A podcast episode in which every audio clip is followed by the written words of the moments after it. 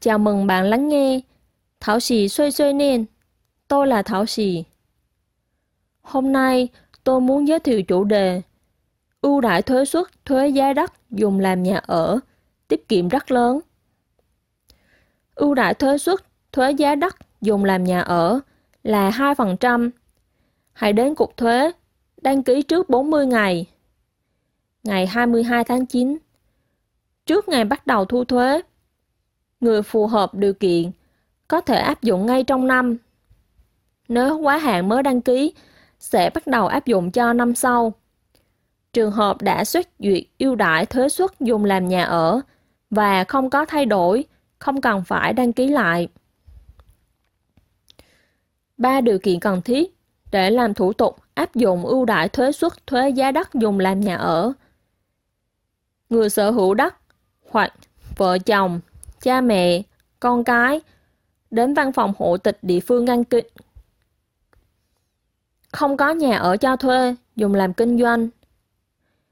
Căn hộ trên mảnh đất này thuộc sở hữu của chủ đất hoặc vợ chồng, cha mẹ, con cái. Ngoài ra, còn có hai hạn chế cần chú ý. Đất đô thị tối đa 300 m2, không phải đất đô thị tối đa 700 mét vuông người sở hữu mảnh đất, vợ chồng, người thân chưa thành niên đang được nuôi dưỡng chỉ được chọn một địa điểm.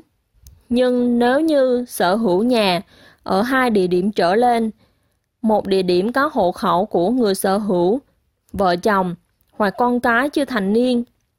Địa điểm thứ hai, thứ ba, nếu có con cái đã thành niên, ông bà, cha mẹ chồng, cha mẹ vợ, vân vân đăng ký hộ khẩu tại đó, thì vẫn có thể đăng ký hưởng thuế suất nhà tự ở từ hai địa điểm trở lên. Lời quan tâm nhắn nhủ nhỏ Người đã được xét duyệt ưu đại thuế suất thuế giá đất dùng làm nhà ở. Sau này nếu có chuyển hộ khẩu thì không phù hợp điều kiện ưu đại thuế suất nhà từ ở.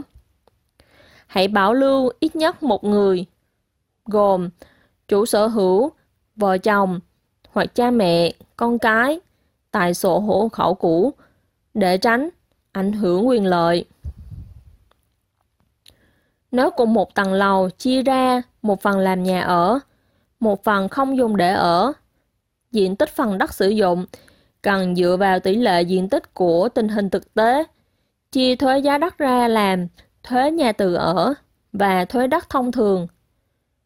Đất dùng làm hành lang đi bộ có thể làm đơn xin miễn giảm. Ủy quyền trừ tài khoản để đóng thuế.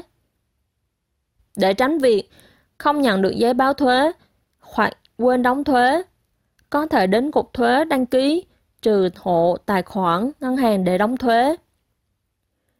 Nếu bạn có bất cứ thắc mắc gì, hãy gọi đến Tổng cục Thuế địa phương, Chính phủ thành phố Đào Viên hoặc gọi đến số điện thoại miễn phí của các chi cục thuế sẽ có chuyên viên phục vụ và giải đáp cho bạn. Cảm ơn. Hy vọng nội dung ngày hôm nay sẽ có ích cho bạn. Cảm ơn bạn đã lắng nghe. Thảo sĩ xuê xuê nên. Hẹn gặp lại bạn nhé.